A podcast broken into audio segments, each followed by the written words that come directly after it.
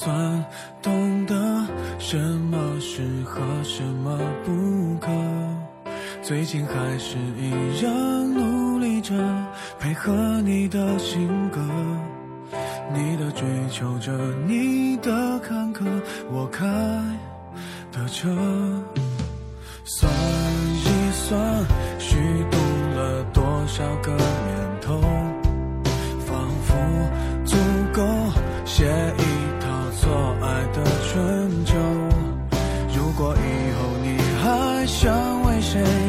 浪费美好时候，眼泪只能在我的胸膛毫无保留。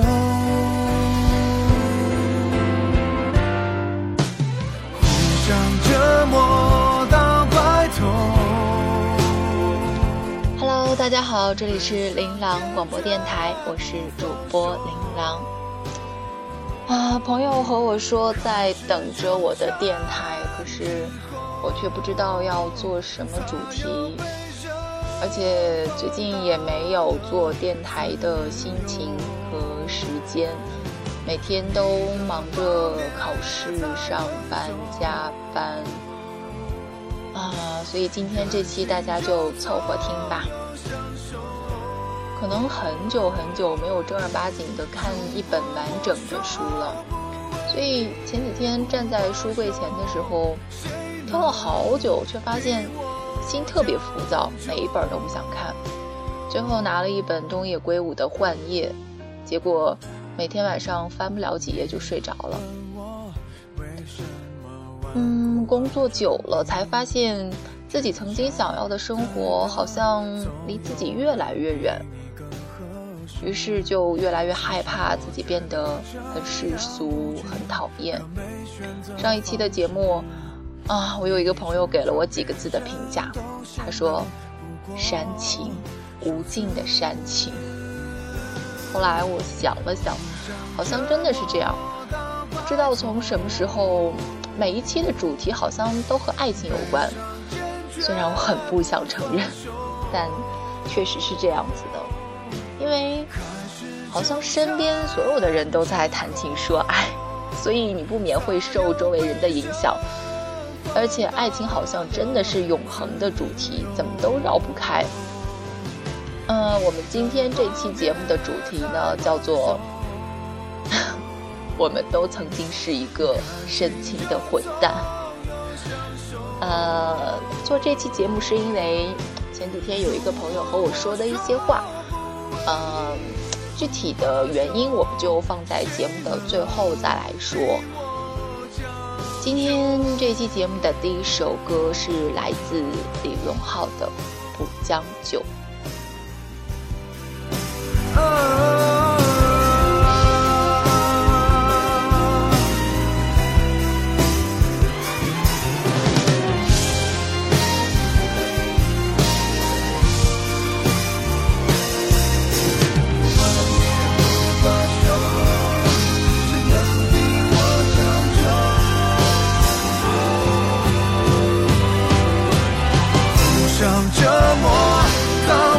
感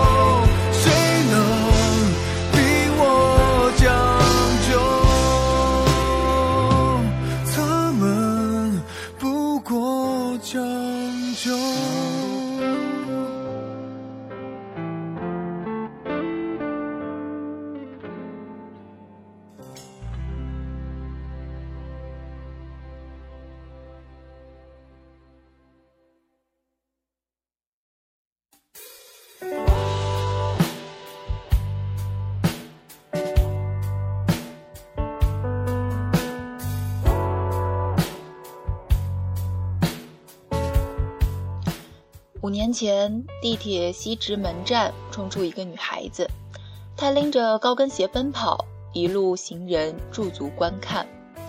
当时与她一同乘坐地铁的是老家的几位姐姐，也许还有他们的孩子。姐姐们并排坐下，像平时那样嘻嘻哈哈聊起家长里短。坐在一旁的妹妹望着他们一语不发。列车关门的刹那。他突然丢掉自己的亲人，起身去追赶那个前来送他的男人。他迎着四月的风沙，站在天桥上张望，像只被解放了的惴惴不安的精灵。这是我知道的关于爱情最浪漫的一个段子。男主人公是我的前同事，前同事与隔壁公司的这个姑娘交往了半年多。女方家里始终反对，后来姑娘所在的公司解体，远在老家的父母听到消息后，就当即指示在京旅游的几个姐姐带她回家，要她去参加一个事业单位的考试，言下之意就是要她离开北京，再不回来。姑娘当时身处异乡，无产无业，跟男朋友一起租住在每月七百块钱的地下室。这种情况下，他也迷茫起来，觉得自己在家人面前已经失去了争辩的能力。前同事同样不敢反对，他更没有底气反对。薪水还没有女朋友多，他甚至都不敢去见女朋友的家属。三年后，这对恋人分手了。分手原因与这个时代大多数恋人的分手原因一样：出轨。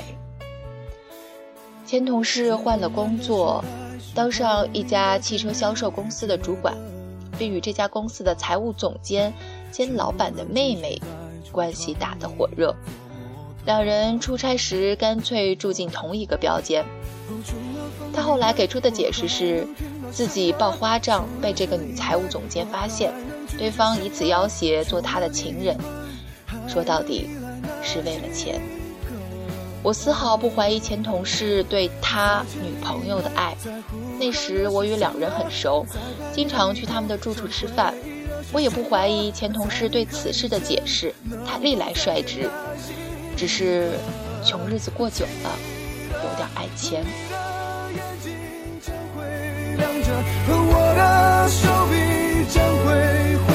谁说世界早已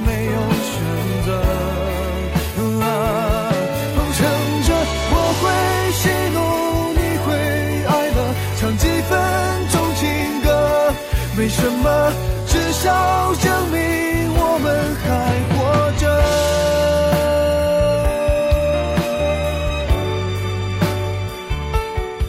有了老板妹妹的袒护，前同事开始赚钱，经手的项目和差价再没有人过问，不到一年就巧取豪夺了七八万，同时伴随的是他女朋友的大呼小叫与两人的分分合合。最终，二零一二年情人节的前一天，前同事下班回来，发现女友不见了。这姑娘辞掉了工作，换掉了电话，自此消失的无影无踪。骆驼祥子里有一句话：“爱与不爱，穷人得在金钱上决定，情种只生在大富之家。”祥子是拉车的，前同事是卖车的，他们殊途同归，最后都栽倒在老板家的女人身上。这不由得让人想起那句要命的俗论：都市里的底层人不配拥有爱情，即使他们短暂拥有了它，也不也不过是藏在兜里的一颗干燥的炸弹。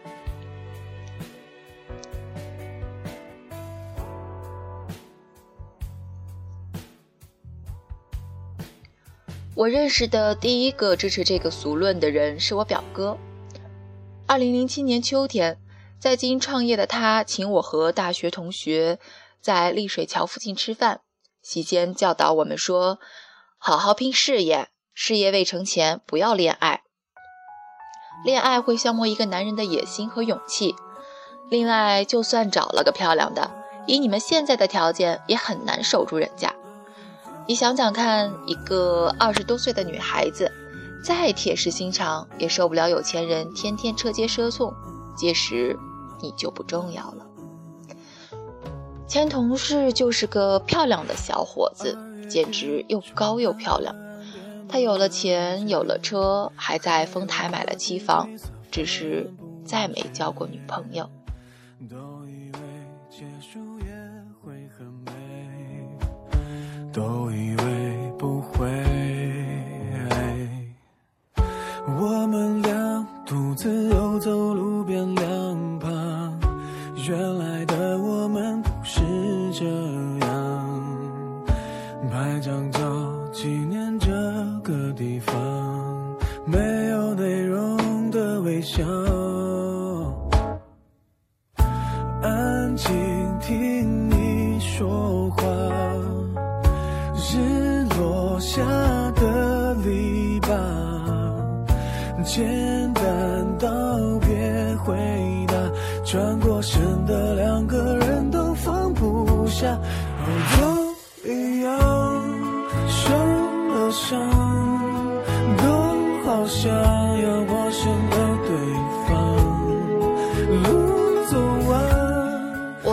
后一次见到他。是二零一二年冬天的一个饭局，当时他已演变成一个标准的混蛋，穿着笔挺的西装，抽着带金嘴的香烟，装腔作势的与半桌子的人神侃。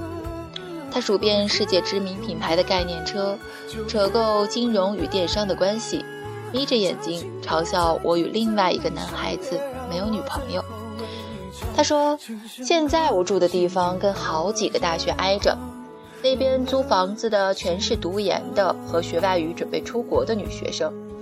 有兴趣了跟我说，免费给你们介绍几个。”那天他喝大了，我们几个人把他送回家。他住在四环附近一所高档的社区，像快捷酒店一样干净单调。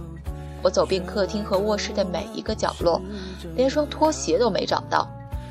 最后，只在床头抽屉里发现了一堆他前女友的照片。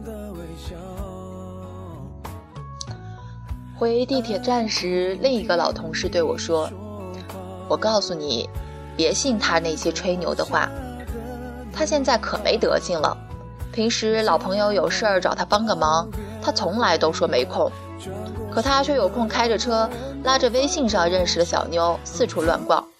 前几天他喝醉了，跑到他前女友家里，结果让人家老公堵在楼道里打了一顿，搞得警察都找上门。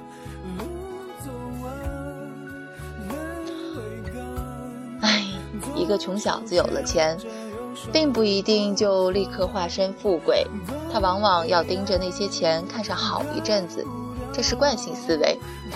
当人们极度缺乏一样中东西，或者对一样东西渴望许久，就会产生一种扭曲的价值观，仿佛除了那样东西，其他任何事情都不再值得留恋。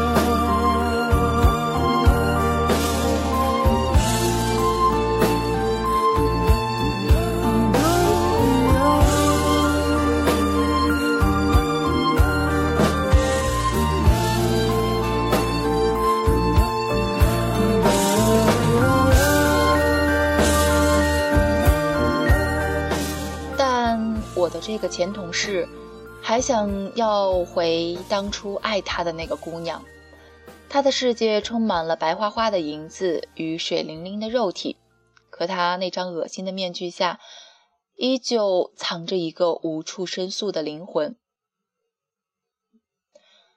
他的痛苦与悔恨无法用钱和女人去平衡，他只能默默地和这座城市一起干枯，同时期待着时间带来的诸多的美好的遗忘。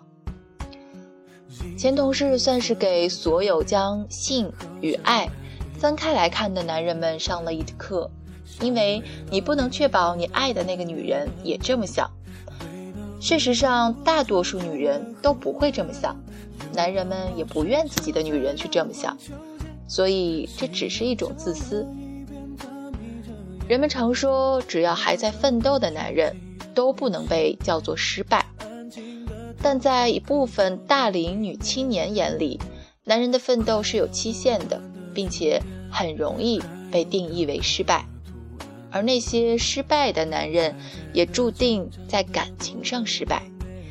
这年头，物质造就的感情裂痕往往可怕，它不会缩小，只会扩大。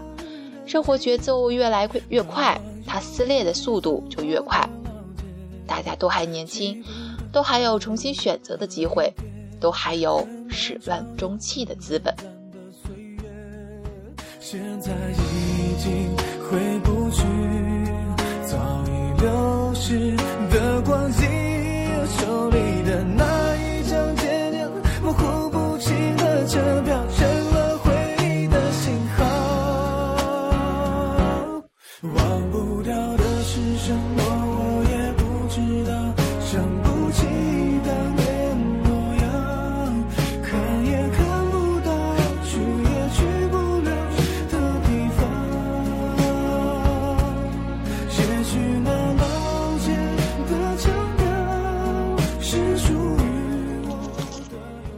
是什么？谁也说不好。前同事倒是在网上给爱情下过一个完整的定义。他说：“爱情没有友情长久，没有亲情厚重，没有爱好执着，它不过是孤独的夜空飞起的一道烟火，绚烂却也短暂。绚丽过后，只留下一地的碎屑。没有人愿意站在碎屑上去坚守一份信念。生活若讲究效率，便不再有了坚持。看看镜子里的自己，望望街上奔走的人，大家早已习惯了在算计与妥协下生活。很可笑，对不对？这样动人的话，竟然出自一个被爱情折磨得焦头烂额的男人。可谁又能保证那些清醒的人不会不戴着面具去评说爱情呢？大家更关注的不过是如何在算计与妥协下生活。当然，作为在算计与妥协下生活的我们，同样需要一个戴着面具的安慰。那就是我们不必再迷信爱情。我们既然不能预知心动的临界点，也无法预测他们虐肆虐的时间，那就好自珍重吧。不要为了一道烟火去放弃自己的尊严，因为届时你可能只剩下了尊严。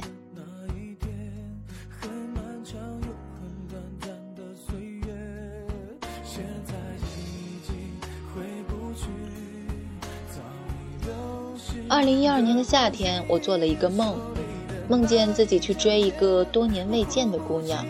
姑娘轻盈飘逸，很快就在大道的尽头消失。我怅然若失地回过头看，是一片高槐，满树都开满了白花。这个姑娘零九年冬嫁给了一个富商的儿子，一一年春离婚。她和我一样，都曾是一个迷信爱情的人。也都用过世俗的手段去玷污它。我们不配拥有爱情，只是因为我们是一个混蛋，而混蛋就别再做梦了。当我不再年轻，也不再漂亮，你是否还会爱我？当我一无所有，只剩下一个悲痛的灵魂，你是否还会爱我？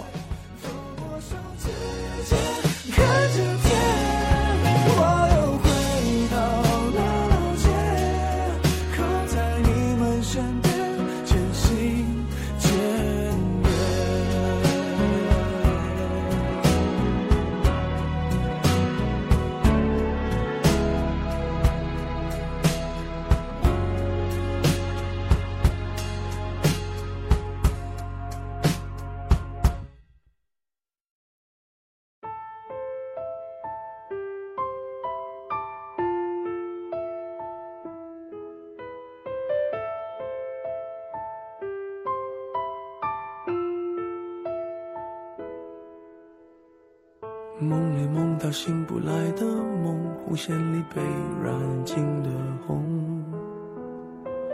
所有刺激剩下疲乏的痛，在无动于衷。从背后抱你的时候，期待的却是他。故事讲完了，现实总是这样，我们谁也逃不开。你和我说没有物质的爱情，就像我们领导对我说以后再也不用加班一样。你觉得我会信吗？我们都见过太多和钱有关的悲欢离合，所以为什么还要骗别人或者骗你自己？除了爱情，你什么都不想要呢？好，我们可以不说物质，我们只说感情。你在感情里是不是也曾经是一个混蛋？被别人伤害过，当然也伤害过别人，所以就回到了我们这期节目的初衷。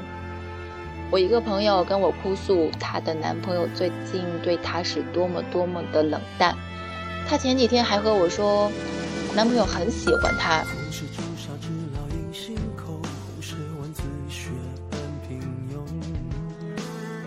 但是这两天，她就觉得她男朋友从来没有喜欢她，她已经决定了要分手。所以，女人的存疑态度和没有安全感这件事情，真的是一个无法解释的存在。呃，接下来的事儿我就不方便说了，因为他们是我的朋友，她男朋友曾经也是我的朋友。呃，这个女孩可能不会听我的电台，但是你。我相信你知道我是在说你。你既然选择了他，就应该好好的待他。现在这样算什么呢？还有，你告诉他，你那个所谓的从初中喜欢到现在的女孩，你是想让他知道你曾经是一个深情的人，而现在却是一个混蛋吗？这个世界太小了，所以以后说话的时候呢，要做好保密工作。我不想总是听到你的那些过去。所以还是那句话，既然选择了他，就好好待他，别让他生病的时候只能跟我哭。也许他在他的感情世界里曾经伤害过很多人，但是当他真心对你付出的时候，你却是那个伤害他的人。所以我们最后的一首歌是陈奕迅的《红玫瑰》，里面有一句很好的歌词。叫做得不到的永远在骚动，被偏爱的都有恃无恐。啊，好了，最后了，我们说点开心的事儿吧。刚才我和朋友吃饭，苏苏带着错儿，娜娜带着点点，板板带着惊喜，妙带着琪琪，然后我就和蒙哥说：“哥，哎，现在只剩下咱们两个单身狗了。”然后。哥轻轻地对了我说了一句毁灭性的话，他说：“明儿，哥下个月要求婚。”啊，不知道为什么突然很想笑。好了，再往下说就没有意思了。大家都好好的吧，无论你曾经是不是一个深情的混蛋，现在开始呢，要好好的珍惜身边人，不要等错过了再后悔。好了好了，不说了。我是主播琳琅，下期再见。